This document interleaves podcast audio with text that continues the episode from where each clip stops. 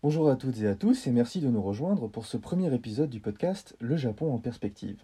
Je suis Grégoire Sastre et avec ce podcast, réalisé avec le soutien de la Société française des études japonaises, je souhaite permettre une plus large diffusion de la recherche universitaire en japonologie. Donc ce podcast prendra la forme d'entretiens avec des chercheurs spécialistes du Japon. Les thématiques et les disciplines les plus diverses y seront abordées, de l'histoire à la littérature, de la philosophie à la sociologie. Mais toujours avec le souci de rendre accessibles les travaux universitaires. Pour ce premier entretien, je recevais Arthur Mito, docteur en langue et civilisation japonaise de l'INALCO, avec une thèse soutenue en 2015 sous la direction de Michael Luquen. Il est actuellement rattaché à l'Institut français de recherche sur l'Asie de l'Est de l'INALCO et au centre de recherche sur le Japon de l'EHESS. Nous allons parler histoire de l'art et esthétique notamment. Donc, cher Arthur, peut-être que tu vas nous dire deux mots sur cette notion. Euh, déjà, bonjour. Et bonjour. Nous dire deux, trois mots sur cette notion d'esthétique. Oh ben merci Grégoire. Pour le préciser tout de suite, euh, le sens dans, lequel je l'emploie, je ne parle pas d'esthétique dans le sens où on entend parfois l'esthétique d'un objet, comme une sorte d'usage un petit peu objectivant du mot, on va dire l'esthétique par exemple des arts du thé ou l'esthétique de la peinture japonaise, comme si c'était quelque chose qui était immanent euh, à l'objet lui-même. Pour moi, l'esthétique, c'est vraiment euh, prise dans une sorte d'actif, enfin de, dans un courant intellectuel qui est issu de, bah, d'un d'un mouvement général scientifique et philosophique, en fait, qui est la, pensée des Lumières de l'Europe du XVIIIe siècle. Et euh, alors ensuite, euh, une, des originalités de ma recherche, c'est de c'est d'étudier, on va dire, une sorte d'avatar de cela dans le Japon, dans le Japon essentiellement de Meiji, puisque alors ça c'est quelque chose qui a été étudié, y compris en France, mais particulier au Japon, bien sûr, aux États-Unis, en Angleterre, en Allemagne, c'est-à-dire la, question de l'introduction de cette vision de l'art euh, au Japon. Alors, pour la définir en quelques mots, c'est euh, une façon de, considérer l'art qui euh, consiste essentiellement à essayer de se poser la question de la valeur des objets et, de réfléchir à ce qui crée, d'où vient la valeur des objets, la valeur artistique des objets. Donc c'est l'esthétique, elle s'est souvent entendue dans le sens de théorie des arts, euh, surtout au sens actuel. Moi, sans me lancer dans ces questions, parce qu'il y a beaucoup de façons de considérer l'esthétique aujourd'hui, mais je crois qu'on vraiment, je, reste sur une définition qui est euh, une conception de l'art qui cherche l'idée qu'il y a des valeurs. Alors, quelles sont ces valeurs? Est-ce que c'est le beau, le sublime? Et alors ensuite, ça pose des tas de questions quand cette esthétique est appliquée à l'art japonais. Du quels vont être les, concepts, quels vont être les, mots qui vont être appliqués? Donc, c'est un peu tout ce champ-là. Et moi, je l'étudie de façon euh, scientifique, au sens avec un angle historique en particulier même si je m'appuie sur mon parcours en philosophie pour utiliser les ressources de l'analyse philosophique, pour étudier les textes, comprendre le sens des mots chez les auteurs. Donc je, je travaille sur une histoire de cela.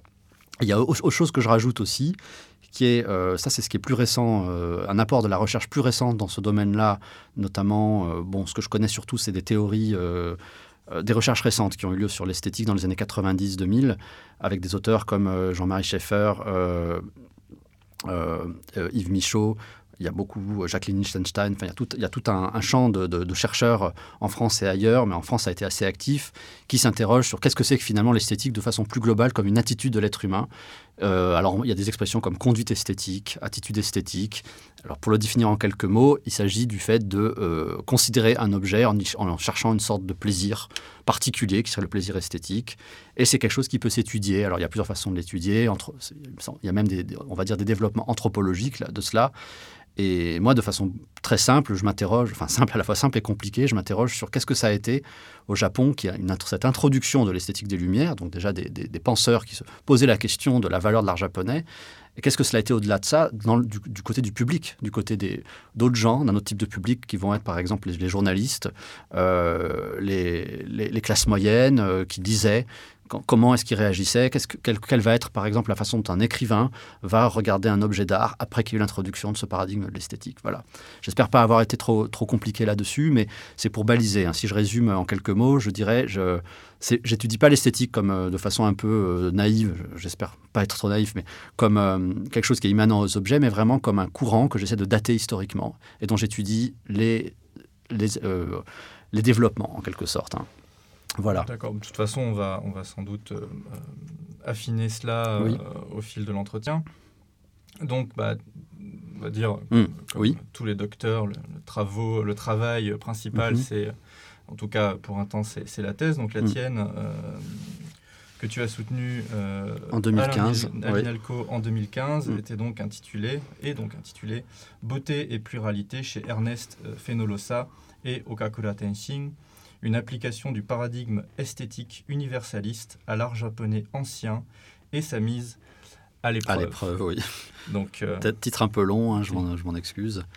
Oui. Et euh, donc peut-être euh, déjà nous, euh, nous donner un cadre mm. historique qui était, qui était ces deux personnages avant peut-être de, de, passer à des questions, je pense, aussi mm-hmm. intéressantes sur le rapport entre, entre les mm. visions occidentales de l'art japonais, peut-être aussi l'inverse, mm. et les rapports entre, entre ces, ces, ces, différents, ces différentes manières de, de comprendre l'art, au fond.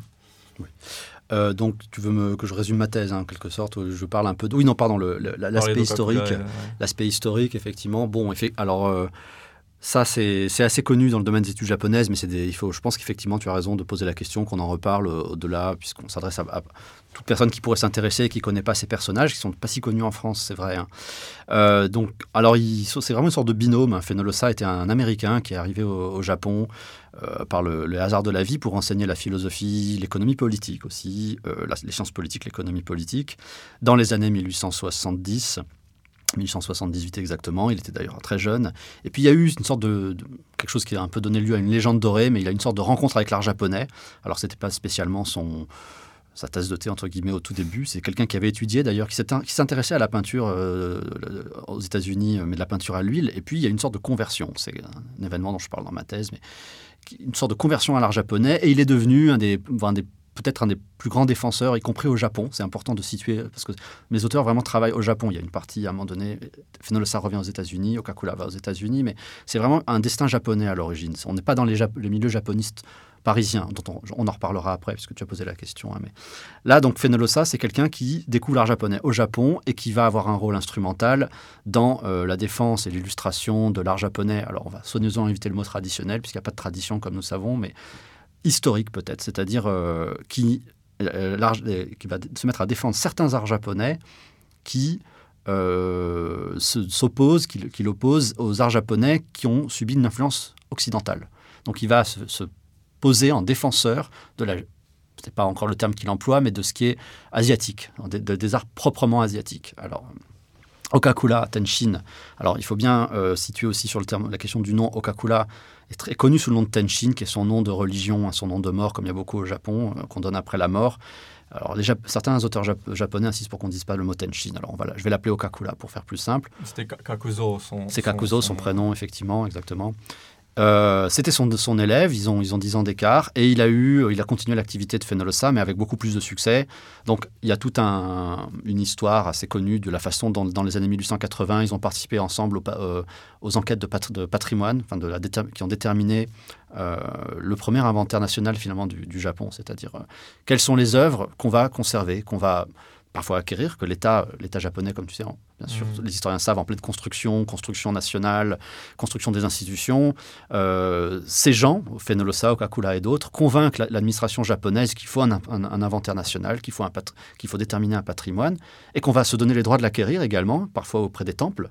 Donc ils vont faire leur marché, entre guillemets, euh, c'est un peu en plaisantant, mais au travers, ils vont faire euh, plusieurs voyages tous les deux ans dans la décennie 1880 auprès des grands monastères, euh, je dis grands, mais qui vont être institutionnalisés comme étant les grands endroits de l'art japonais. Dans cette époque-là, ils vont faire une sorte de, plusieurs voyages où ils vont recenser les œuvres d'art euh, et, ils vont préparer le terrain à ce qu'ensuite ces œuvres soient décrétées euh, trésor national. Ça, c'est quelque chose qui vient après, dans la décennie 1890. Et donc, ils sont instrumentaux dans la hum, constitution d'un certain nombre d'institutions du patrimoine japonais, également de... Hum, alors, il y a le patrimoine, il y a l'aspect patrimonial, c'est un aspect, le passé, mais il y a aussi la question de l'art à venir, la constitution des institutions euh, qui vont former les, artistes. Et ça, c'est un, aspect sur lequel j'insiste beaucoup dans ma thèse, comme d'autres chercheurs, c'est que c'était des gens qui étaient tournés vers l'avenir. Leur ambition, c'était de rénover les arts japonais pour que l'art japonais soit un art d'avenir. Et donc, on, parce qu'on parfois on les présente comme conservateurs, ils ont un côté conservateur au sens propre, mais c'est quand même des gens qui pensaient, euh, à un moment donné, qu'ils allaient euh, aider à la jeunesse de nouvelles cultures réellement en allant chercher dans le passé japonais. Voilà, j'espère avoir résumé en quelque sorte leur position. Donc, ils, constituaient un milieu en quelque sorte, hein, un milieu qui s'opposait. Ils, étaient vraiment, enfin, Coca-Cola, si je me souviens bien, était, était conservateur du, musée, du musée d'art. je ne sais plus exactement le. Oui, alors oui, c'est vrai qu'il faut, faut que je redise tout ça. Effectivement, il y a, il y a tout l'aspect euh, dans, euh, en termes de carrière, les, dates, hein, euh, Okakula, à un âge très jeune, enfin, ils ont, ils ont, ils ont, donc il y a eu les enquêtes d'inventaire de 1880, il y a eu la fondation du musée d'Ueno, du Ueno Hakubutsukan, à l'époque Taikoko Hakubutsukan, donc le fameux musée actuel de, des beaux-arts d'Ueno, le musée, muséum national d'Ueno que beaucoup de gens peuvent visiter. C'est là qu'il est fondé. Ils ont un rôle central dans la fondation de ce musée. le, le, jeune Okakula devient très vite directeur de ce musée. Euh, il est aussi, euh, dès le début, pour le coup, directeur de l'académie, alors on traduit Académie des Beaux-Arts, ou plutôt l'école des Beaux-Arts de Tokyo, qui est fondée juste à côté du musée. Il y a un lien. Les, étudiants, les artistes sont censés euh, s'inspirer mm. des, trésors dans le musée pour, créer pour leur création, pour leurs études.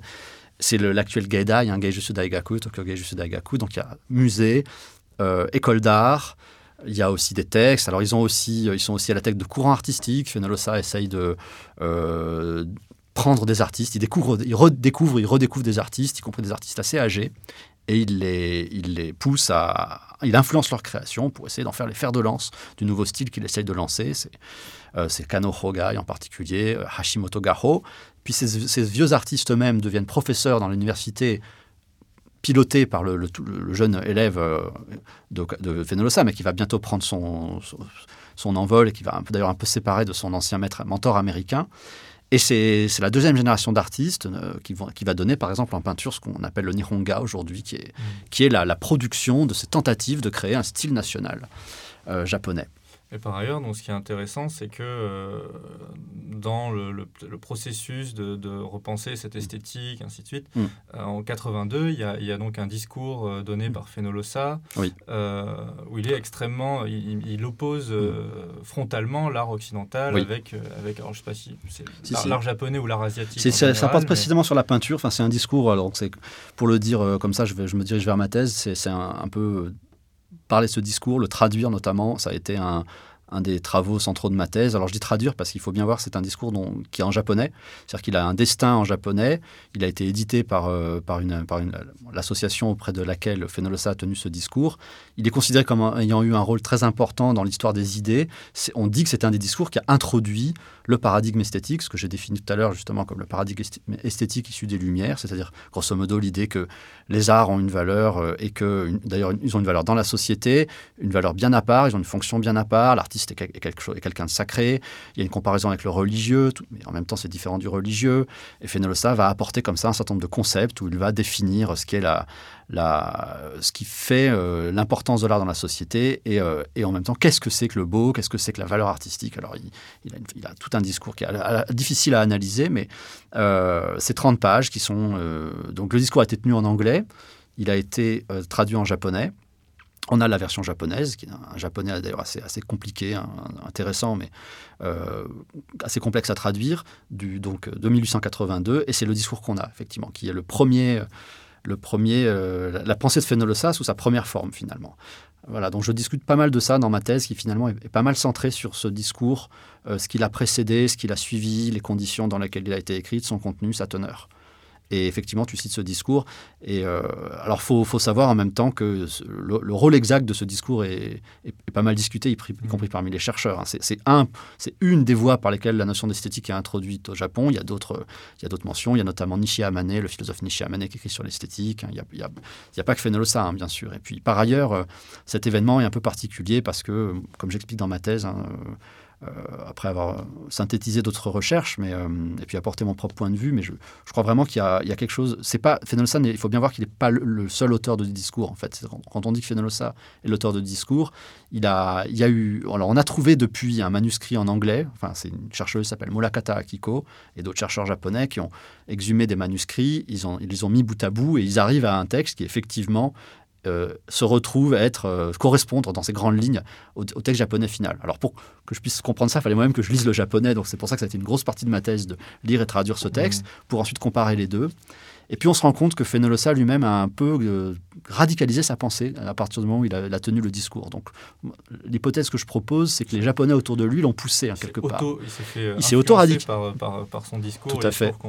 Et le discours, par la situation même de tenir ce discours. Donc il, faut vraiment revaloriser le rôle de, des, hôtes de Fenolosa, qui est la, la Luchikai, hein, l'association mmh. de la c'est assez poétique, mais Société de l'étang du dragon, qui était un, groupe, en fait, une sorte de lobby véritablement, un groupe d'administrateurs de, proches des milieux de l'administration, d'hommes politiques, euh, qui déjà depuis un moment en fait se posaient la question de la sauvegarde des arts et du patrimoine japonais. Et ils ont en quelque sorte pris Fenolsa, ils l'ont mis sur le devant de la scène pour tenir un discours, pour leur apporter un peu du, des éléments de discours finalement, un mmh. contenu, des idées, mais on, peut, on, a l'impression que Fenolsa lui-même, il se, il se, laisse un peu porter par ces événements-là et il devient en quelque sorte leur héros à UUT, hein, donc vraiment leur porte-bannière euh, à la suite de ce discours, vraiment. Et donc, euh, ce mm. qu'on fait souvent dans, dans, nos, dans, dans, nos, enseignements, euh, notamment à l'université, mm. c'est d'essayer de, d'éviter les, les, essentialisations du Japon, l'orientalisme, ainsi de suite. Mm-hmm. Et c'est vrai que dans ce, dans ce discours, il, il, se, il se, donc il se, il y a vraiment une, il marque une opposition entre Occident, entre l'art occidental et, euh, et l'art, euh, l'art euh, japonais.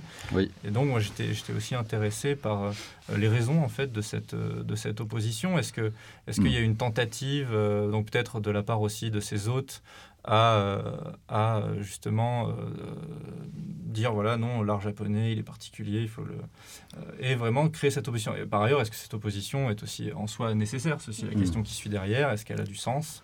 Alors ça, c'est, il y a plein de questions dans ta question. Politique, historique ou vraiment artistique et esthétique? Euh, et ensuite, j'imagine que ça, ça va nous, nous amener euh, aux, théories euh, produites par, par, par Fenolosa d'abord et, et, Okakura ensuite sur qu'est-ce qu'il voulait, qu'est-ce qu'il voyait et voulait pour l'art, dans l'art japonais et pour l'art japonais. Alors, alors c'est vrai qu'il y a beaucoup de questions là-dedans. mais, non, non, mais on va essayer, je vais essayer d'être synthétique et, et clair. Mais disons que est-ce qu'il y a de la politique À un moment donné, tu dis est-ce que c'est politique ou est-ce que c'est juste euh, des questions d'ordre culturel? Bah, C'est vraiment les deux. Je crois que c'est vraiment. Bon, ça, la plupart des chercheurs, il faut, à un moment donné, il faut que je cite, je pense, le nom. C'est Christophe Marquet en particulier qui a fait une série d'articles sur la constitution du patrimoine. Il résume bien déjà lui-même les recherches japonaises là-dessus. Il y, a, euh, plein de recherches au Japon. Alors, aux États-Unis aussi, comme j'ai dit, en langue anglaise, c'est très, très, très actif. Euh, c'est vraiment une politique de la culture. C'est une politique culturelle de préservation qui elle-même a des visées pas que politiques, parce que c'est aussi ces gens, ils s'intéressaient vraiment aux aspects culturels, y compris moraux. Il y a quand même, comme tu sais, beaucoup de, on est encore dans une période euh, où tous ces, tous ces gens qui écoutent Fenolosa, tous ces administrateurs de la Luchikai, sont eux-mêmes de leur culture, c'est le néo-confucianisme. Hein, clairement, il, euh, il, y a un aspect moral euh, dans le fait de, préserver le passé. Ce qui les intéresse, c'est beaucoup la connaissance. ce que montre bien, par exemple, Marquet, c'est que les, pionniers, à l'origine, ce qui les intéressait, c'était qu'on préserve les, objets pour que le, les Japonais connaissent leur passé. Parce qu'il faut connaître son passé pour bah, comme on sait, bien, la, grande problématique de l'époque, c'est résister aux, puissances occidentales. Et, ces, gens perçoivent tout à fait que la domination occidentale, elle se, joue à plein de niveaux. Elle se joue sur le plan militaire, maritime, euh, économique, mais ils savent aussi que c'est une domination culturelle. Dès, ce moment-là, ils le savent très bien. Et sur le plan euh, historique, il y a vraiment des réalités qui sont alors, euh, une crise, une crise vraiment du monde des arts. C'est-à-dire que les, peintres qui ont redécouvert Fenolosa, c'est assez connu, mais Kano Hogai, je crois qu'il vivait, il survivait vraiment. Il survivait en faisant des dessins euh, industriels. Euh, Hashimoto Gaho, il faisait des motifs pour les, potiers. Donc, il, et il vivait, je crois qu'il y a un auteur, Takashi Nashuji, hein, qui, parle de leurs revenus. C'est rien du tout, hein, ça, se compte en scènes. C'était, ils étaient vraiment réduits dans, dans la pauvreté. Euh, plus généralement, les objets anciens, pour ce qui est des objets anciens, des objets d'art anciens, il y avait, ce qu'on sait, on sait bien, c'est que les daimyo ont perdu leurs revenus, puisqu'il y a eu cette mutation de, la structure même de leurs revenus sous, l'effet des, premières réformes de, Meiji, et que donc, euh, c'était les, j'allais dire patrons, mais c'était les, les mécènes en fait de tout le monde des arts. Ils, finançaient notamment tout ce qui était les arts liés la peinture euh, proche qui était la peinture de type Kano, qui était une peinture dont les, clients étaient essentiellement des seigneurs. Alors il y avait aussi la grande bourgeoisie euh, urbaine, hein, mais, mais c'était quand même beaucoup une peinture qui était achetée par les seigneurs. Quand les, quand les seigneurs perdent leurs revenus, tout ce, monde s'effondre. Et puis il y a aussi une fuite des objets, une fuite des objets d'art euh, du fait de, des circonstances économiques et de l'ouverture d'un coup du Japon, des tarifs douaniers, tout ça, tout ce, tout ce, les, étrangers arrivent au Japon et achètent les objets, et puis il y a le japonisme par ailleurs, donc bien sûr il faut parler du Mmh, japonisme, mais il y a une fuite des objets, et les- apparemment ces gens de la Ryuchikai ont voulu avant tout préserver cela. Mais ce qui est intéressant, c'est qu'au début, ce- ce qui, donc, quand on voit dans leur texte, hein, ça rejoint déjà ce que disait Matsudaira Sadanobu dans ses enquêtes d'inventaire hein, qu'il avait faites à titre privé, c'était la volonté de, de- de garder les objets pour préserver le passé du Japon, pour un aspect historique, documentaire. Et Fenolosa lui va rajouter ce truc en plus qui est le côté l'esthétique. C'est qu'en plus, il y a une valeur esthétique. Alors ça, du coup, les gens de la Ryushikan vont être très intéressés. Donc c'est vraiment une politique culturelle. Le but, c'est protéger la culture, mais derrière, il y a la politique, évidemment. Il y a la Ouais, construction de l'État. Ça me fait penser à, euh, au colloque de, Mm. de, de 42 euh, sur le dépassement de la modernité. Ah hein. oui, tout à fait. Il y a... Ouais. Et là, on est, ouais. on est enfin, euh, Fénolosa, le discours c'est 82. Je crois qu'il y a une, il y euh, a une filiation. hein, En 42, et- voilà, ouais. on commence à dire, bah oui, est-ce que le Japon a dépassé, enfin, la modernité étant l'Occident, en fait. euh. Alors bien sûr, ils ne ils parlent pas encore de dépasser la modernité, mais c'est vrai que certains chercheurs aujourd'hui font le lien entre certains textes d'Okakula, qui est considéré à plein d'égards comme un visionnaire, hein, et euh, les- le colloque de 42.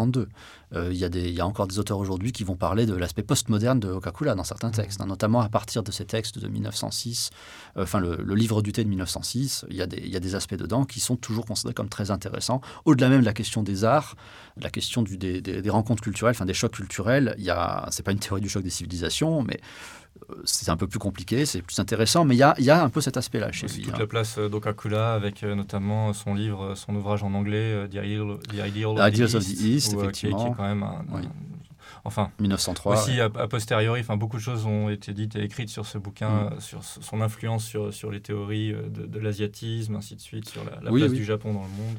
Bah, ce, qui est, ce qui est connu, bon, on ça va nous emmener très loin. Je vais, c'est, on, va, on va revenir oui. sur, sur les questions artistiques. euh. Oui. Alors, dans ta question, il y avait aussi la question du Japon, la, la question de l'opposition frontale entre Occident et, et Japon. Je pense qu'effectivement, elle est, elle est nécessaire pour eux, pour ces gens, à partir du, de ce euh, perçoivent de la situation, cette fuite des objets, cette, ce besoin. Euh, Ils s'inspirent aussi, hein, enfin ça c'est, on peut le voir tout à fait quand on compare avec euh, le, destin de- du patrimoine dans la France post-révolutionnaire. Si, ça aussi, ça, je le dois à Christophe Marquet. hein. Mais euh, si on compare euh, l'histoire du patrimoine en France telle que l'a décrit André Chastel et euh, l'histoire du patrimoine au Japon, il y a un parallèle absolument saisissant. C'est-à-dire que c'est, une période de bouleversement, une période de construction d'un État, d'un nouveau genre, une, période de construction nationale, et il faut construire un art national, il faut construire un patrimoine national qui va avec tout cela. Alors il y a une question aussi, dans, tes questions, il y avait aussi un point très important qui est la question de l'opposition avec l'Occident. Qu'est-ce qu'on oppose à l'Occident? Ça, c'est un point sur lequel j'aime bien insister. C'est euh, le Japon, c'est pas encore complètement le Japon de l'essence nationale, pas encore. Euh, notamment, il faut bien insister sur le fait que pour Fenolosa comme pour Okakula, la Chine va rester très importante. La Mhm. Chine et même la Corée, quand, alors ça, c'est, ils en sont- ils en- ils n'en ont pas encore conscience. hein. C'est euh, vraiment les recherches qui sont faites dans les années 1890, donc dix ans après le discours, qui vont révéler l'importance aussi des marges de la Corée. Mais euh, euh, ce qui est intéressant quand on, quand on connaît tous les débats qu'il y avait sur, à l'époque dans d'autres domaines que l'art sur le rapport entre Chine, Japon, Corée, mais euh, jusqu'à la fin, Okakula dé- de- défendra l'idée que la, la Chine est fondamentale dans, le, dans l'histoire de, la- de- de- de l'art japonais, au point que l'art japonais a une dette permanente envers la Chine. Surtout que les œuvres que vont valoriser ces, ces auteurs, en tout cas au début, c'est beaucoup, par exemple, la peinture japonaise qu'ils vont valoriser, c'est la peinture japonaise influencée par la peinture chinoise Mm. c'est le kalae en particulier. Euh, le- leur grand truc, c'est d'opposer le kalae à des peintures plus récentes et plus appréciées, comme l'estampe ukiyo-e. Ah, peinture, il y a, pardon, c'est des estampes, mais il y a toutes les peintures liées au monde de l'ukiyo-e. Euh, Hokusai a fait des peintures aussi, où tout ce qui est les arts picturaux, les arts graphiques qui sont liés à l'estampe, le- le- qui sont très appréciés des, appréciés des japonistes parisiens. Le grand truc de Fenolosa et d'Okakula, c'est de, s'y opposer en disant l'art japonais, certes, est formidable, mais c'est pas l'art qu'il faut défendre, que vous, appréciez. Le vrai art qu'il faut défendre, c'est le grand art de l'époque du Kalae, de ses cheveux, de, de l'école Kano. Et bien sûr, la proximité avec les, les, Kano est déterminante à cet égard-là. Donc c'est un certain Japon. C'est d'ailleurs très intéressant euh, d'étudier Fenolosa comme un, euh, un signe de la diver- diversité des milieux japonistes. C'est Mhm. un certain type de japonisme contre un autre qui se joue ici, je pense qu'on peut Oui, dire. c'est- vraiment ce qui est intéressant, c'est à quel point, euh, au fond, enfin vraiment, il y a d'autres Mhm. choses qui sont intéressantes par ailleurs, mais euh, comment en fait, euh, par, par le regard de l'autre, on va, Mhm. on va, on va créer, euh, on va créer, euh, en tout cas, mettre des, des, des formes d'art dans un sac et essayer de créer Ouais. quelque chose de, de nouveau en disant voilà, ça c'est l'art japonais, ainsi de suite. Mhm. Comme au fond, il y a des, des identités qui se, qui se, qui se forment Oui. sous la pression d'autres identités Oui. qui, euh, bah, venant des, des, japonistes, bon, ils ont, Mm. ils ont une vision parcellaire de, de, Oui. de, de- de ce qu'est l'art japonais, en Mm. fait. Ils ils, arrivent de loin avec des codes qui sont un petit peu différents. Oui. Et, par ailleurs, selon quel japoniste, encore une fois, c'est cette diversité. Oui. Mm. Et, par ailleurs, mm. c'est justement le, dans les théories, dans les théories donc, notamment donc, d'Okakula, c'est mm-hmm. aussi l'idée de, de, réfléchir à l'art en fonction en fonction du, lieu, du moment, et de, enfin, que pour comprendre l'art, ça n'est pas juste une valeur purement esthétique qu'il faut, Alors ça, ça viendra bien plus tard, ça en fait, c'est un peu l'intérêt. Euh, peut-être que euh, tu dans mon article de, des j'essaye de, toucher à ces questions-là. C'est vrai qu'il y a euh, Coca-Cola a découvert, arrive à cette idée sur le tard en fait dans sa carrière, l'idée que l'art n'est pas euh, est un, pour apprécier une œuvre d'art, c'est une question de contexte en fait. Et c'est d'ailleurs un des axes de ma thèse, c'est toujours un des axes centraux de mon interprétation de, ces auteurs, c'est justement le fait que l'art est une, l'appréciation de l'art est une question de contexte. Je pense que c'est précisément ce à quoi s'oppose le paradigme esthétique. La façon dont je comprends, il y a beaucoup, on pourrait, je pourrais parler déjà des heures sur cette notion d'esthétique, mais je pense que ce qui caractérise le paradigme esthétique tel qu'il vient de l'Occident, c'est au contraire l'idée qu'on peut apprécier l'art partout, de, quasiment de n'importe où. Euh, alors on va pas non plus aller jusqu'à euh, Benjamin qui dit que, qui montre à juste titre que regarder une cathédrale et la photographie d'une cathédrale c'est pas la même chose. Mmh. Euh, il y a la question de l'aura. On n'est pas encore dans tout ça justement. Je crois que Fenolosa et, c'est lié à foncièrement, à la notion d'universalisme. Fenolosa avec l'esthétique essaye d'introduire l'idée que l'art japonais peut être apprécié et compris, y compris par des gens qui ne connaissent pas les codes d'appréciation des œuvres en question. pour le dire autrement, il croit aux valeurs plastiques on va dire, immanente de l'art japonais, en tout cas des, œuvres qu'il valorise. C'est d'ailleurs, je pense, à la clé de sa critique de, de certains genres, comme la peinture de lettré, qui, selon lui, n'est pas, n'est pas internationalisable en quelque sorte. Bon, pour le dire autrement, Fenolosa pense que l'art japonais est à, des, certaines œuvres du passé, certains canons, ce qu'il définit comme des canons, en peinture, en sculpture.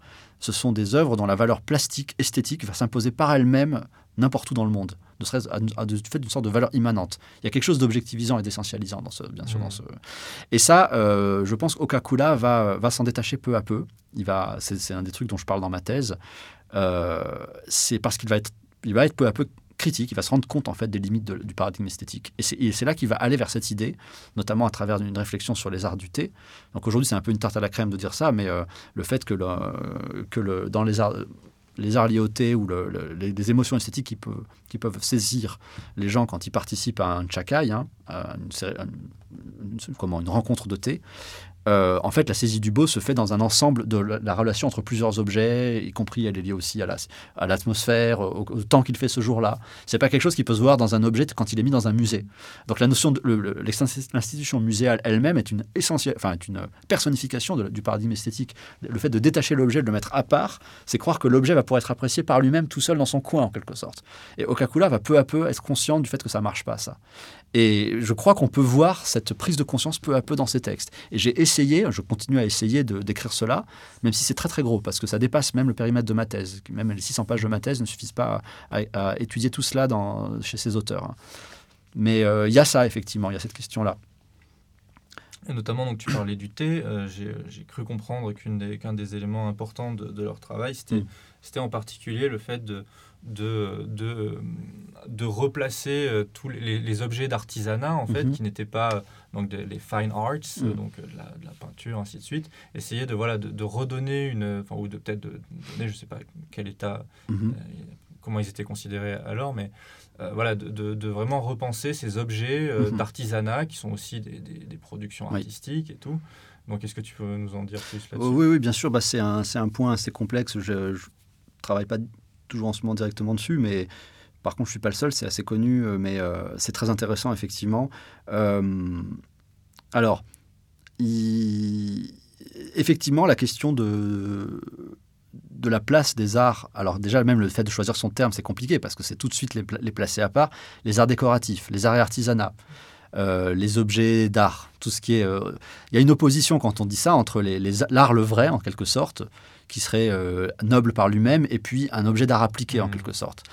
Et euh, alors ça, on peut étudier cette question-là effectivement chez ces auteurs par simplement la place que prend les descriptions le, propos sur de tels objets à, l'intérieur de leur, texte. on peut voir ça, par exemple, si on étudie le. Alors, il y a un texte, du, on a parlé du discours de de 82, mais il, a, fait son, sa propre histoire des arts japonais et chinois. c'est un texte posthume, plus exactement, hein, édité après sa mort, mais on peut voir hein, que les arts ont une place réduite. Et pour le dire en quelques mots, ben, euh, en fait, on, voit aussi une, euh, une, histoire de la place qu'ont ces, arts dans leurs propos. Et Fenellosa, clairement, au début, est influencé par sa, son cadre de pensée, qui est qu'il s'intéresse surtout aux arts qui correspondent aux beaux-arts, aux fine arts, c'est-à-dire peinture, sculpture, architecture, il n'en dit pas grand-chose, curieusement, c'est intéressant de remarquer ça. Euh, musique, il n'en dit rien non plus. Il faut savoir que Fenolsa, d'ailleurs, était fils d'un musicien, un musicien virtuose, et il faut, je pense, d'ailleurs, c'est très intéressant de voir la, relation entre peinture et art graphique dans sa pensée. Et mmh. chaque fois qu'il compare, qu'il chante les qualités de l'art japonais, en quelque sorte, de l'art plastique japonais, peinture, sculpture, il, a des métaphores musicales. C'est pour lui, mmh. les, peintures japonaises sont une musique. Mais la musique japonaise est un objet qui jamais ne, passe dans son périmètre. Le, le no, c'est ça? Il a pratiqué le no aussi, il l'a étudié. Alors ça, c'est vraiment à la fin de sa vie. Mais si je reviens aux, objets d'art, en fait, Fenolsa en parle un peu. Et il a une position ambivalente là-dessus. À la fois, il s'intéresse pas beaucoup, mais il y a certains passages où il dit, il y a par exemple une lettre qu'il adresse au musée de Boston où il dit il faut acquérir des objets d'art parce que les arts d'une époque sont, sont tout, un, tout et vous pouvez pas comprendre la peinture si vous vous intéressez pas aux objets d'art. Mais il n'est pas encore dans la, on va dire, dans, dans la remise en cause du, du, paradigme des valeurs qui fait qu'on va mettre à un moment donné les objets d'art au même niveau que de la peinture. Et ça, ça va venir avec des gens comme Okakula, mais pas que lui, autour de 1890-1900. Et le grand texte qui, qui avalise cela, c'est le catalogue de, pardon, l'histoire de l'art japonais de 1901, que le, gouvernement japonais, une commission impériale, a édité pour accompagner l'envoi d'objets à l'exposition universelle de Paris, et où il y a cette phrase, euh, en substance, hein, euh, il faut que nous, que, vous, que nous signalions au public occidental que euh, en, au Japon, il n'y a pas de distinction entre les beaux-arts et les arts décoratifs. Ça, c'est un événement extrêmement important. Donc les Japonais, en 20 ans, vont pondre, entre guillemets, l'idée qu'il euh, n'y a pas cette distinction. Ils vont remettre en cause cette distinction. Et Okakola lui-même a un rôle là-dedans. Il, il, invente dans, ses cours d'histoire de l'art, alors en japonais cette fois-ci, il invente un néologisme pour euh, rendre compte de cela. Il, va inventer son, son, concept, qui est Kogai, mais il va le, il va le réécrire avec des, des, kanji qui n'étaient pas utilisés pour ce mot-là. Il va, il va chercher d'autres kanji pour un mot qui existait déjà, Kogai, et il va expliquer pourquoi à ses étudiants. Il va dire parce qu'il n'y a pas, en fait, ce qu'on appelle art en Occident, c'est pas ce qu'on appelle art chez nous, et donc il faut. Donc il y a cette conscience de devoir changer les termes, mmh. et qui montre effectivement euh, un intérêt de ces objets. Et donc le destin des arts, de l'art, des arts et artisanat, des objets d'art, est important dans la pensée de ces auteurs aussi. Mais c'est quelque chose qui se fait, euh, qui conquiert sa place peu à peu. Hein. Et je pense que c'est lié euh, au-delà de ça aux recherches au général au Japon chez, par d'autres auteurs, par d'autres gens autour d'eux. Il y a notamment la découverte des trésors du Shosoin, enfin la, mmh. découverte, la redécouverte des trésors du Shosoin. Leur étude est très importante. Hein. Donc l'entrepôt du trésor impérial de Nara qui se situe. Mmh. Euh, euh, dans, enfin, dans le périmètre du Todaiji, hein, qui, est découvert et étudié à l'époque. Et donc, bah là, tu, tu, parles donc de, de mm. ce mot, Kogei. Oui. Euh, et je crois que c'est, ça, ça, peut nous amener à, mm. tes travaux actuels sur, sur le, vocabulaire mm-hmm. lié à l'art au, Japon. Est-ce que tu, tu, veux nous en dire un petit peu plus? Alors, oui. oui. Euh, bon, alors c'est un peu plus loin, mais c'est vrai que je, je, suis passé de cette thèse, je continue à travailler sur Fenolosa Coca-Cola, bien sûr, mais plus exactement à la question du, de l'étude du vocabulaire, effectivement. Je, pense que euh, je me suis à un moment donné posé la question de à quoi pouvaient servir mes travaux au-delà même de mon, de mon domaine de recherche. Je pense, j'espère intéresser euh, les historiens de l'art, peut-être, ou les historiens d'histoire culturelle, en tout cas, qui s'intéressent à ces questions des mentalités autour de l'art, bien sûr. Mais j'espère euh, aussi, enfin, je, voudrais être utile aussi aux, chercheurs au-delà de, au-delà de ce que je fais, aux historiens, historiens de la littérature, historiens tout court, de l'histoire politique. Hein. Quand on y réfléchit, il y a toujours un aspect politique de tout cela, finalement. Enfin, plus, plus je réfléchis, plus je me dis, par exemple, que le, je sais pas, c'est quelque chose, je ne l'ai jamais lu quelque part, mais le nationalisme, souvent, est vraiment d'essence esthétique quand on y pense. On parlait récemment de, de euh, Renaud Camus, hein, les thèses de Renaud Camus, cet écrivain, quand on y pense, sa position est complètement. Oui, pour dire que pendant la Première Guerre mondiale, les, euh, les, euh, les, alors je me souviens plus du nom d'auteur malheureusement, mm. qui, euh, qui, voilà, qui avait été poussé par, par c'est peut-être pas c'est pas nationalisme, mais une poussée patriotique qui les amenait mm. à vraiment défendre le fait d'aller d'aller mourir au front. Il y a une esthétisation de, de, de, sa propre culture dans les milieux d'extrême droite. Il y, a, il, y a, il y a un rapport entre entre entre posture d'esthète et nationalisme qui existe. Et dans le nationalisme, je crois qu'il y, y, a un aspect de sensibilité, enfin de, Bon, c'est vraiment une, question qui nous emmènerait trop loin, mais en tout cas, euh, oui, ce que, bah, je, ce que je me suis dit que je pourrais, là où je pourrais être utile, c'est l'étude du vocabulaire, et notamment, il y a un aspect qui me semble important, qui est l'étude critique des concepts, des mots. Euh, je vais prendre un exemple. Hein, donc, euh, moi, je me suis intéressé surtout à la peinture et à ces auteurs dont j'ai parlé, mais pour un peu essayer de découvrir, bah, essentiellement, quand Okakula Kakuzo parle de thé, par exemple, je me suis demandé, mais qu'est-ce que c'est finalement que l'histoire de la voie du thé? Qu'est-ce qu'il connaissait Donc je me pose toujours cette question, je suis en train, quand je peux, d'étudier ça. Et, en fait, Okakula lui-même était euh, peu versé finalement dans les arts du thé. Il est venu vraiment sur le tard. Là aussi, il y aurait eu quelque chose à dire. Hein. Les arts du thé n'étaient pas dans le périmètre dans la, de, vision de Fenolosa au début, encore une fois à cause de ce paradigme de l'esthétique. Comme la calligraphie, il ne pouvait pas comprendre en quoi ça consistait finalement. Et Okakula y est venu sur le tard à ça. Et euh, du coup, je me suis interrogé sur la vision de la, de la voie du thé à travers les siècles. Et c'est très intéressant quand on étudie ça, parce qu'on se rend compte qu'aujourd'hui, on nous parle de wabi-sabi, mais en fait, euh, les gens qui écrivent ça n'ont aucune conscience de, la, dimension historique de, ces, l'histoire de ces concepts. On nous met d'ailleurs toujours wabi et sabi ensemble. Ça, ça maintenant, ça me hérisse, parce qu'en fait, c'est une, une aberration.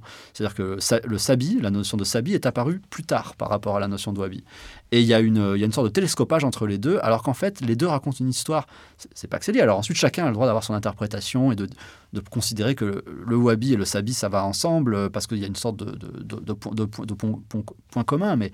Alors là, j'ai vraiment pas le temps de développer, mais euh, c'est quand même deux notions qui ont, qui ont, une histoire assez différente. Il y a un auteur au Japon qui s'appelle Iwai Shigeki qui, euh, qui montre bien, enfin, il y a tout un livre là-dessus, mais euh, que ce sont. En fait, le wabi même a disparu à un moment donné. Les, les milieux qui, qui pratiquaient le, le, le, chanoyu dans, l'époque de Meiji, quand on étudie leur texte, c'est pas du tout un mot qui ressort, le mot de wabi. Juste nous dire rapidement ce qu'est le wabi et le sabi. Bah, je sais pas, j'aurais du mal à le résumer en quelques mots, mais c'est apparemment c'est très. Les gens expliquent que c'est l'essence du thé, mais euh, bon, c'est alors le wabi, c'est wabi, c'est censé être une sorte d'esthétique de la pauvreté, de l'abandon, et enfin, surtout, c'est l'idée de, pauvreté et de modestie qu'on trouve dans mm. l'idée de Wabi. Alors, il y a toute une histoire qui montre comment, euh, dans le waka, dans la poésie waka, ce mot qui, qui avait un sens négatif, à un moment donné, s'est mis à avoir un sens positif. Et c'est peut-être, peut-être par le waka, on pense que donc le Senno Likyu, qui est le maître de thé le plus connu euh, au XVIe siècle, peut-être sous l'influence d'un de ses maîtres qui s'appelait Takenojo, qui était lui-même maître de waka et de lenga, a utilisé ce mot pour décrire son style de thé à lui, son style de, pratique du thé. On n'explique pas ici peut-être ce que c'est que le, le, chanoyu, mais bon, les gens peuvent se renseigner. C'est bien sûr ce qu'on appelle cérémonie de thé en, français. Hein. Et en fait, il va décrire son style de thé comme le wabicha, c'est-à-dire le thé un peu pauvre, peut-être le thé modeste, pauvre. Et euh, alors maintenant, il y a des tas de développements philosophiques sur ce que serait le wabi, mais c'est, pour le définir, parce que je pense que c'est vraiment une notion qui est, c'est comme ce qu'on va appeler une notion, c'est un puissant fin si on veut commencer à l'explorer. Mais, mais ce qui est sûr, c'est que euh, il y a, il y a ce, mot lui-même a, une, existence relativement isolée à l'époque de l'IQ l'emploi pour décrire son style de thé, mais c'est pas forcément ce à quoi il pense en se levant le matin. Il y avait d'autres aspects de sa pratique qui l'intéressaient au moins autant. C'est vraiment des, des, processus de réappropriation Exactement. des termes, invention des traditions. C'est qu'en général, on, oublie, on oublie le, leurs origines historiques. Oui. Un petit peu, bah là, le Japon se remet à pêcher la baleine. Euh, on va nous expliquer que les Japonais ont, toujours, pêché la baleine. voilà, c'est ça. On, retombe là-dessus et je pense pas nécessairement vrai. Exactement. Et en plus, non seulement c'est pas vrai, mais du coup, on perd des choses très intéressantes. C'est-à-dire qu'il y a vraiment d'autres Japons à redécouvrir. C'est-à-dire qu'il y avait un Japon qui pratiquait la voie du. D'abord, il y avait un Japon qui pratiquait pas la voie du thé. Il y avait un, Japon qui pratiquait la voie du thé autrement. Il y avait le senchado qui était la voie du thé euh, aux herbes, enfin du thé infusé à la chinoise, assis sur des chaises dans une théière qui était, qui avait en, qui était en vogue à la fin de l'époque d'Edo. C'est un truc qui est pas du tout connu. Bon, on a notre ami François Lachaud qui a étudié cela avec, dans son livre sur Baisao. Euh, c'est vraiment un aspect du Japon qui est un peu oublié aujourd'hui. Euh, donc on nous dit, quand on nous dit le Japon c'est le wabi-sabi, déjà c'est un appauvrissement finalement parce qu'il y a tout un Japon qu'on ne perçoit plus et c'est très dommage.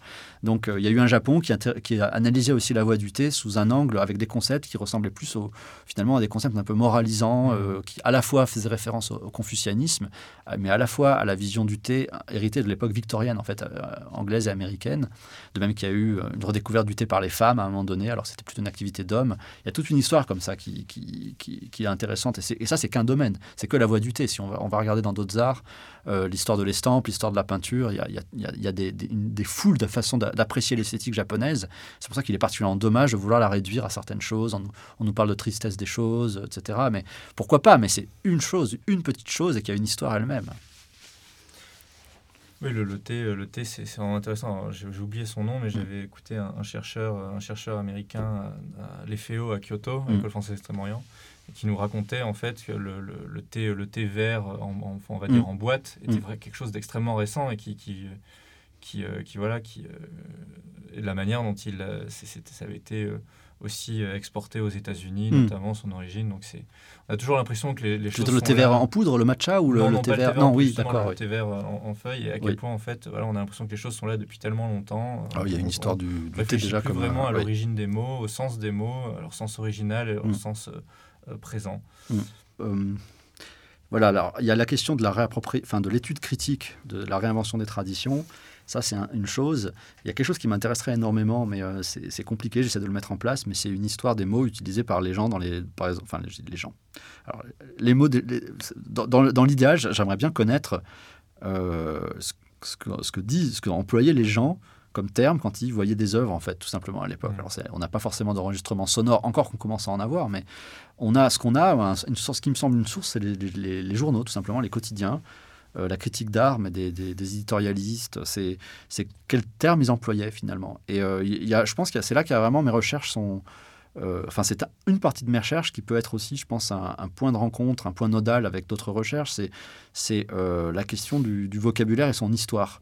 Et de, comme on sait, ce qui nous, notre ADN, entre guillemets, en, tant que spécialiste d'histoire japonaise, spécialiste d'histoire euh, de citation, euh, c'est euh, la question de la langue, en fait. L'étude de la langue et son évolution, c'est quelque chose qui est, central. Et je pense que c'est aussi quelque chose où on peut apporter des éléments à d'autres chercheurs.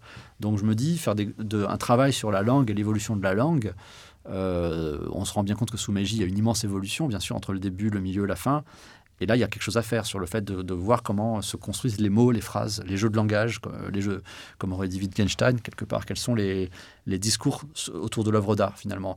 Moi, ce que je constate chez mes auteurs, euh, il y a quelque chose qui me semble très important chez Tenshin, c'est la façon dont le mot beauté, enfin, ou, alors comme on sait qu'il s'exprimait beaucoup en anglais, hein, mais là, je parle de texte en anglais, beauty, c'est un terme qui va peu à peu mettre à la périphérie de sa réflexion il y a un texte final, euh, je dis final parce qu'il a écrit deux ans avant sa mort, où il nous, il nous dit qu'en fait, il faudrait s'intéresser à la peinture. Enfin, il faut un, concept inter, valable pour analyser la peinture japonaise, c'est pas le beau, mais c'est l'intéressant. C'est interesting. Et là, je me dis, alors déjà, ça résonne avec, euh, les recherches en philosophie, mais alors en philosophie hardcore, je veux dire, euh, les gens qui s'intéressent à, la, philosophie euh, esthétique. En esthétique, aujourd'hui, il y a des gens au CNRS qui travaillent là-dessus. Il y a déjà, des résonances qui sont très intéressantes sur le, fait que l'esthétique, c'est plutôt une question de découverte du, monde, enfin, du percept, et quelque chose qui est de l'ordre du choc et de l'attention, avant même d'être quelque chose qui est de l'ordre de la beauté, en fait.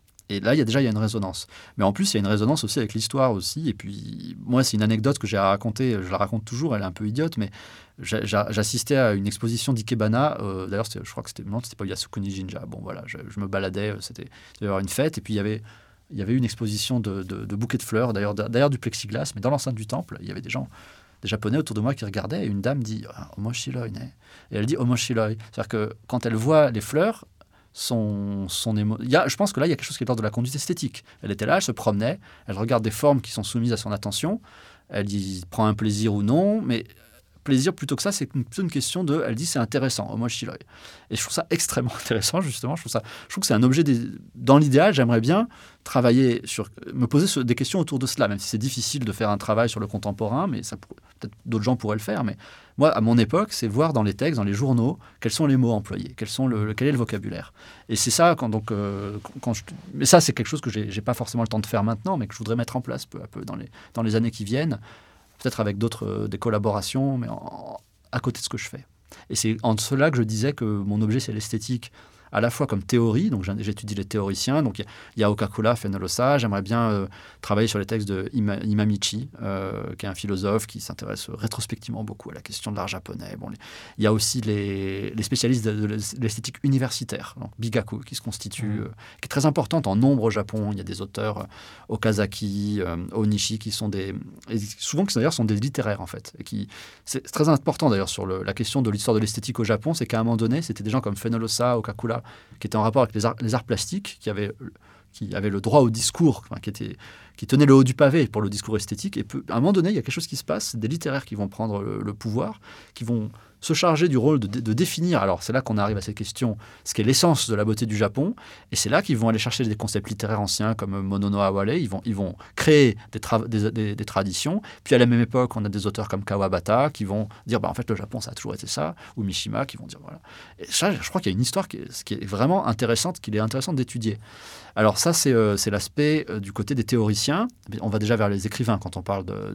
Il y a un lien avec les écrivains. Mais il y a aussi quelque chose qui m'intéresse, comme je le disais, c'est la question de, du vocabulaire des gens moins connus, des gens anonymes parfois. Et c'est pour ça que je disais au tout début que je m'intéressais à l'esthétique à la fois comme, euh, comme une histoire intellectuelle, une histoire d'une pratique intellectuelle, d'une façon d'aborder l'art sur le plan intellectuel, des théories esthétiques, hein, c'est mon côté historien de la philosophie à l'origine, mais aussi comme conduite sociale. Mmh. Et, et, finalement, presque une sociologie de l'esthétique. C'est très ambitieux, je pense, mais euh, c'est pour ça que je définissais ça comme ça au début. Non, mais important d'être ambitieux. Peut-être dans des, dans des Nikki aussi, dans des journaux, dans des journaux privés. Euh, oui, il faudrait voir ça, effectivement. C'est souvent on n'a pas grand chose. Enfin, en tout cas, quand on regarde les, les Nikki, euh, j'ai participé au séminaire sur un. Alors pour le coup, un Nikki, mais du, de l'époque Muromachi, hein, de, mm. de, de, Sadafusa, hein, qui était un, qui était un grand aristocrate. Et je, je cherche toujours le vocabulaire. À chaque fois, je suis à, l'affût du vocabulaire. Finalement, il n'y a pas grand chose. Euh, c'est un peu dommage, mais ça nous dit quelque chose. Finalement, il n'écrit pas, pas Non, il n'écrit pas ça, mais il parle, il parle de ces, des, objets qu'il expose, enfin, des fêtes qu'il fait, des fêtes euh, où il rassemble de la peinture, des chakai, etc. Mais il ne dit pas forcément en tout cas pour l'instant. Hein. Mais voilà, je, c'est très vaste, hein, bien sûr, tout ça. Mais effectivement, des Nikki, il faudrait que j'aille voir aussi dans les, dans les journaux. Euh, bah, dans, je pense que les, textes littéraires sont vraiment une grande ressource. Et c'est pour ça que je voudrais vraiment collaborer avec des littéraires en particulier. Donc on revient toujours, on revient toujours à ces, à ces idées de, de, construction, en fait, de construction intellectuelle, de, mm. donc de, ce qui est, de ce qui est euh, bah, l'art japonais. Euh, oui, il y, a il y, a cet aspect. Disons que c'est un aspect, les constructions, mais il y a une histoire aussi, l'histoire des pratiques, l'histoire des conduites. Ouais. Et, euh, et euh, donc, peut-être mm. pour, pour conclure, mm.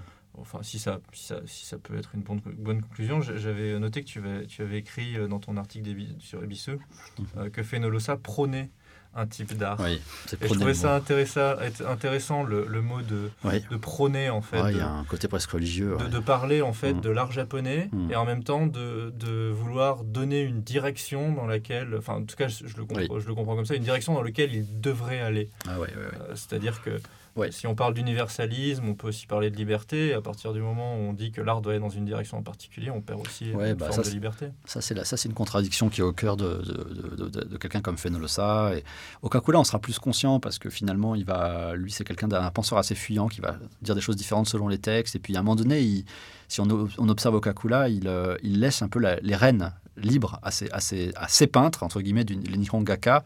Il leur donne un programme. Ça, c'est une, une, autrice qui est Victoria Weston qui a beaucoup travaillé là-dessus sur le, le, Nihonga. Elle montre bien comment Okakula leur donne un programme. Il, il leur dit bon, bah, maintenant, vous dans les six premiers prochains mois, vous allez travailler sur l'atmosphère en peinture.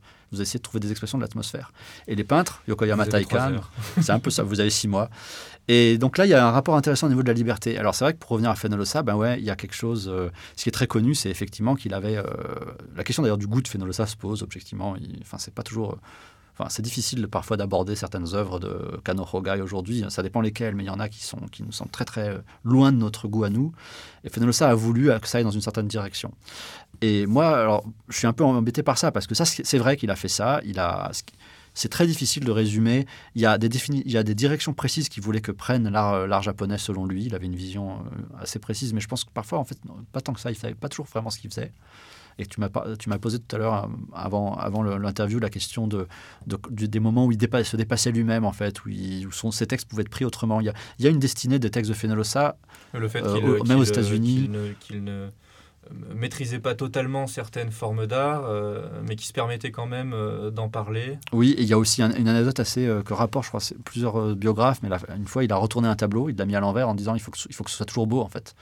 Alors là, quand on quelque part, il me semble que ça annonce peut-être de l'art plus tardif du XXe siècle, ce genre de démarche. Bon, en tout cas, Euh, lui, c'est vrai qu'il non, c'était ce qu'il il prenait des directions assez précises, il refusait un certain nombre de choses, il s'est opposé à la peinture de lettrés.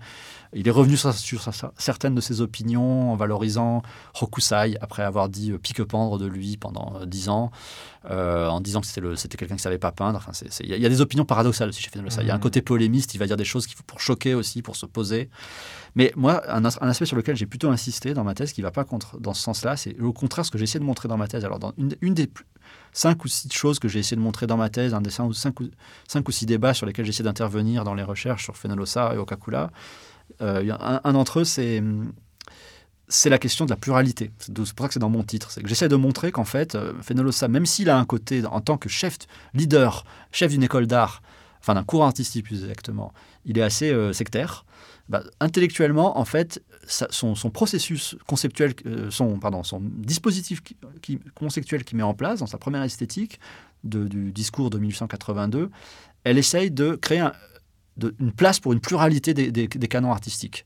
Alors il y a plusieurs textes qui montrent ça. Il y a le discours de 82, il y a un texte de 84 aussi, qui, est une sorte de, critique de Louis Gons, qui est un texte très intéressant, et, parce qu'il cite beaucoup d'œuvres en fait. il s'en prend aux critiques français Louis Gons. Et en fait, si on, analyse bien certains passages, on se rend compte que Fenolsa a vraiment eu l'ambition de créer, même si euh, c'était très peu défini, mais un, modèle esthétique universel. Universel au sens où, comme tu disais, ça permet une liberté. C'est-à-dire que euh, euh, les concepts qu'il crée, mais qui sont volontairement flous d'ailleurs, hein, c'est ce que j'essaie de mmh. montrer dans ma thèse, ils sont volontairement larges, c'est des idées volontairement larges. Les concepts centraux, la, notion d'idée, la notion de synthèse, ça, vise à montrer ce qui est du bon art et du mauvais art. Et en même temps, il y a plusieurs voies vers le bon art, comme il y aurait plusieurs voies vers le communisme, je ne sais pas, mais il y a plusieurs types de bel art. Il y a notamment l'art classique grec, et son esthétique, elle est censée rendre compte d'une pluralité de paradigmes des valeurs artistiques. que ce soit l'art grec. Ou... Euh, et c'est pour ça, et c'est comme ça qu'effectivement, qu'il va à un moment donné proposer une vision alternative de la théorie hegelienne. Il va s'inspirer de la théorie hegelienne pour la retourner.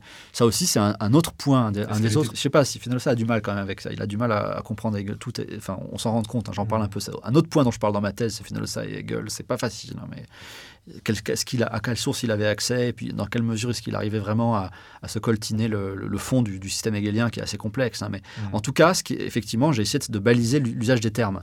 Et la reprise du, schéma hegelien des beaux-arts, enfin des figures, de, il appelle ça les formes de l'art, hein. romantisme, classicisme, euh, non, c'est dans, le symbolisme, euh, classicisme, romantisme. Fenolsa reprend cette structure, il la met dans un autre sens, il lui donne d'autres termes à la place. Alors moi, j'essaie de montrer pourquoi. Il va, mettre, il va introduire le, terme d'idéalisme en particulier. Et on retrouve ça chez Okakula, notamment dans Ideals of the East, qui reprend cette structure, qui s'inspire de Fenolsa, mais Okakula lui-même va apporter son vocabulaire. Et euh, en tout cas, c'est cette, cette, reprise du, du, système hegelien, elle est rendue possible par cette espèce de structure euh, esthétique, cette théorie première théorie esthétique des années 1880, qu'élabore le, le jeune Fenolosa, et qui est du coup radicalement, enfin foncièrement en tout cas, euh, pluraliste, c'est-à-dire qu'il y a vraiment il laisse en creux la possibilité qu'il y ait plusieurs paradigmes de l'art. Mmh. Il y a un passage en particulier de, son texte sur Louis Gons où il parle des, saveurs particulières de l'art occidental et de l'art japonais. Donc on croit que Fenollosa est hostile à l'art occidental à cause de ses textes les plus radicaux, mais bien sûr ce n'était pas le cas. Il aimait un certain type d'art occidental, et donc c'est juste qu'il y avait des valeurs dans l'art occidental, dans la peinture occidentale, il y avait de la bonne peinture occidentale et de la mauvaise. Dans l'art japonais, il y avait un bon art japonais, un mauvais art japonais, et il s'agissait pour lui de créer des concepts permettant de distinguer, de critiquer hmm. tout cela, de, d'avoir, de, pouvoir faire la, distinction. Mais euh, cette dimension de pluralisme, elle est très importante, il me semble, et euh, on la retrouve chez, chez Okakula. Mais le problème, c'est que ça reste un, pluralisme qui est dans un cadre esthétique, et le cadre lui-même, parfois, euh, pour, pour essentiellement, structurellement, empêche de voir. Il y a vraiment des paradigmes qui ne peuvent, enfin des, des arts des, genres artistiques qui ne sont même pas dans le scope, comment, dans, le, dans le champ de vision de, de, ce, de, cette optique, de ce panoptique. Et c'est le cas de la calligraphie, c'est le cas des arts du thé. Euh, et ça, c'est pour ça que Okakula va, dans un second temps, revenir sur le paradigme esthétique lui-même, avoir des propos assez durs contre lui. Fenolsa lui-même, d'ailleurs, semble-t-il, est un peu revenu sur certaines choses qu'il avait dites. Il, il, il, a pris une posture de plus en plus modeste à travers les années. Et euh, on peut voir, il me semble, une histoire de cela. Donc c'est assez complexe. Il y a, un, cadre esthétique général qui est créé, ambitieux, euh, qui est pluraliste, je crois. C'est pas assez souligné, notamment chez les auteurs américains. Je trouve qu'ils vont toujours dire que Fenollosa, ils vont, un peu le simplifier, le diaboliser. Il y a un, véritable cadre pluraliste, mais qui est insuffisant, qui est pas assez pluraliste, qui, qui, a des défauts intrinsèquement. Et euh, moi, j'aimerais bien m'intéresser à l'histoire de ce cadre lui-même, au-delà même de Fenollosa Okakula, et puis aussi de comment est-ce que ce cadre est limité, comment son destin en quelque sorte. Hmm. Voilà. Eh bien, nous allons, on pourrait continuer encore euh, longtemps, je pense. Il y a plus de 600 pages, euh, des articles, des hmm. projets, beaucoup à dire, mais il faut savoir s'arrêter. Et euh, donc, bah, je remerciais Arthur Mito d'avoir pris part à ce, à ce, premier podcast. C'est moi qui te remercie. Et par ailleurs, euh, donc merci aussi euh, à nos auditeurs, ceux qui ont, qui ont pris le temps de, de nous écouter aujourd'hui, enfin aujourd'hui ou le jour où ils nous écouteront. et pour ceux d'entre vous qui souhaiteraient aller plus loin dans la découverte de ces questions complexes, eh bien vous trouverez une bibliographie indicative dans la description hmm. du podcast. Donc, euh, en vous remerciant, en remerciant à nouveau Arthur d'avoir d'avoir participé, d'avoir accepté de faire cet entretien, et aux auditeurs, j'espère que euh, vous nous écouterez lors d'un prochain podcast. Merci.